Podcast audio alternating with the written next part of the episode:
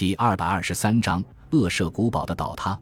读到这里，我忽然又停下，心中充满了惊异，因为恰在此时，我又确切地听到了，尽管我仍分辨不出这声音是从哪个方向传来的，一种又低沉又遥远，还带有几分嘶哑的尖叫声或碾磨声。这声音与我刚才在书中读到的巨龙的叫声如出一辙。当这极为奇异的巧合再次出现时，我一下子就被涌上心头的千头万绪弄晕了头。但最强烈的感觉还是惊奇和极度的恐惧。尽管如此，我还是尽量克制住自己，没有在我这位敏感且善于观察的朋友面前表现出激动的情绪来。我不敢肯定我的朋友是否也注意到了这种声音。不过这会儿他的神态和举止倒发生了奇怪的变化。他原来坐在我的对面，现在却慢慢转动椅子，干脆面向房门的方向了。这样我就只能看到他的侧面。只见他的嘴唇一个劲儿哆嗦，好像是默默地嘟囔着什么。他的头已低垂至胸前。我知道他并没有睡着，因为当我不时地向他瞥上一眼时，他的眼睛大张着，还不时地闪烁着光芒。他的身体也在不停地晃动，规则地轻轻摇摆着。我迅速地观察到这一切之后，又开始读起朗斯洛特爵士的故事来。勇士除掉巨龙之后，便开始思考着怎样摘取铜盾，并破除铜盾上的咒语。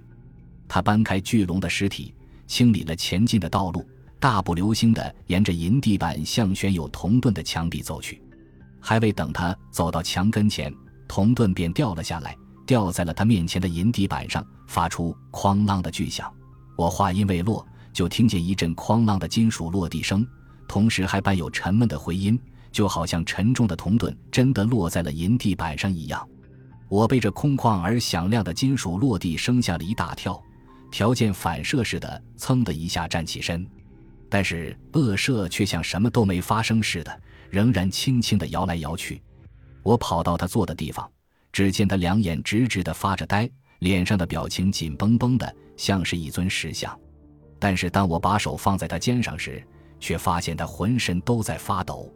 他的唇角浮现出一抹病态般的微笑，还不停地低声嘟囔着什么，就好像没有意识到我的存在。我凑到他嘴边，终于听出了他那可怕的话语：“没听见吗？”“是的，我听见了，我早就听见了，很长时间，很长时间了，很多很多分钟，很多很多小时。”很多很多天，我早就听见了，可我不敢。我真是个可怜虫，我不敢说。咱们把他活活的放进了棺材。我不是说过我的感觉特别敏锐吗？现在我来告诉你，他刚一在棺材里轻轻动弹的时候，我就听见了。好几天以前我就听见了，可我却不敢，我不敢说。而今晚，艾特尔雷德砸开修士的门的声音。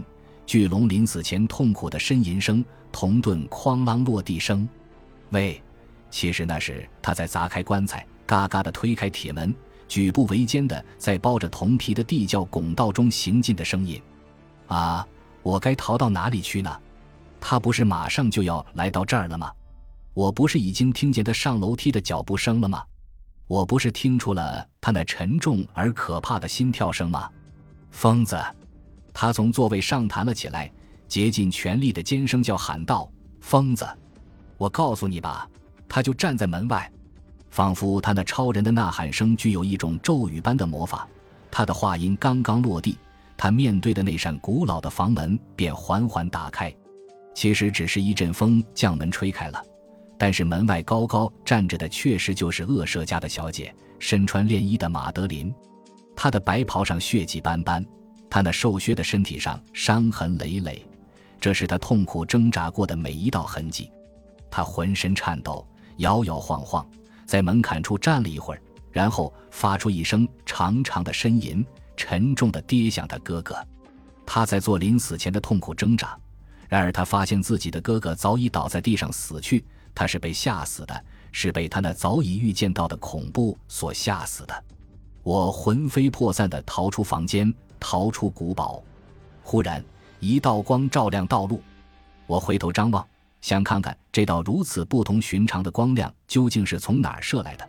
因为被抛在我身后的只有那幢巨大的古堡和它巨大的阴影。原来，这道光亮是一轮血红的满月发出的，它顺着古堡上那条锯齿形裂缝照了过来。我曾经说起过这条裂缝，从古堡的屋顶一直裂到地基，只是当初还不这么显眼。我眼看着这条裂缝越裂越大，紧接着一股旋风呼啸而过，我只觉得天旋地转。顿时，巨大的恶舍堡宅墙崩裂坍塌，发出轰隆隆的巨响。我脚下那幽深的湖水也逐渐恢复了平静，深深的湖水无声地吞下了恶舍古堡的碎石烂瓦。感谢您的收听，喜欢别忘了订阅加关注，主页有更多精彩内容。